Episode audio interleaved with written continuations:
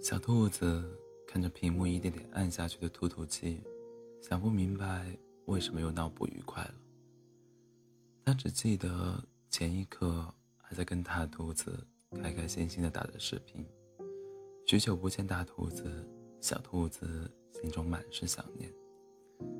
即使前一天晚上才打过视频，小兔子知道大兔子心中也是这样，可，可是还是免不了争吵。小兔子很爱哭，也许上辈子是个坚强兔吧，这辈子才总是不停的哭。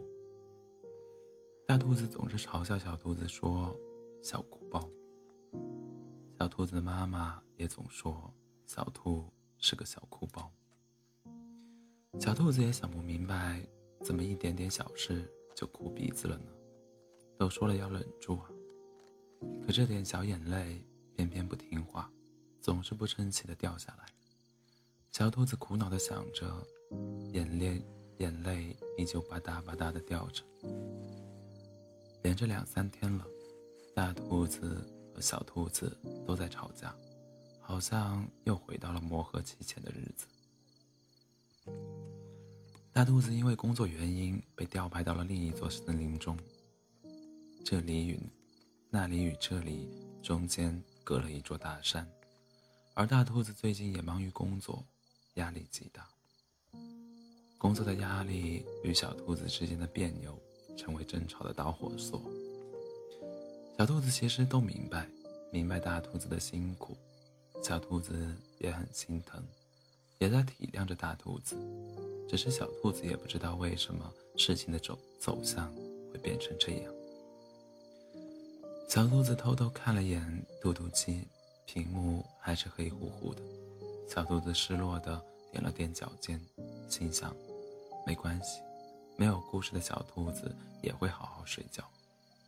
刚想着，看见屏幕亮了，小兔子忍不住咧了咧嘴角，生怕被电话那头的大兔子发现，立马尽力压下笑意，才接通了电话。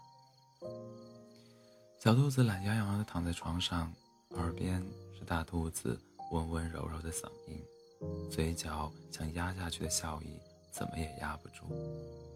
小兔子心想：糟糕，可不能让大兔子发现了。大兔子耐心地哄着：“有没有哭鼻子呀？”小兔子撅了撅嘴，红彤彤的眼睛不自然地飘到别处，说：“没有，我才没有哭呢。”大兔子轻轻地笑了笑，又问了一遍：“没有哭鼻子吗？”小兔子揪了揪兔耳朵，加强语气，一字一顿地说：“我就是没有哭。”大兔子低声哄又说：“那想不想我呀？”小兔子有些猝不及防，兔耳朵也慢慢耷拉下来，委委屈屈带着哭腔说：“想。”说完，眼光又湿润了起来。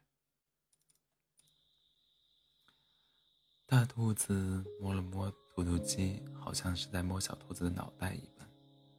大兔子低声的说着：“我刚刚不应该送你的，别哭了好不好？别生我气了好不好？你不在身边，我晚上都睡不着。你跟我吵架，我晚上都睡不好。”小兔子不再藏着自己的笑意，欢欢喜喜的对大兔子说：“我也爱你。”听完小故事的小兔子被哄睡着了。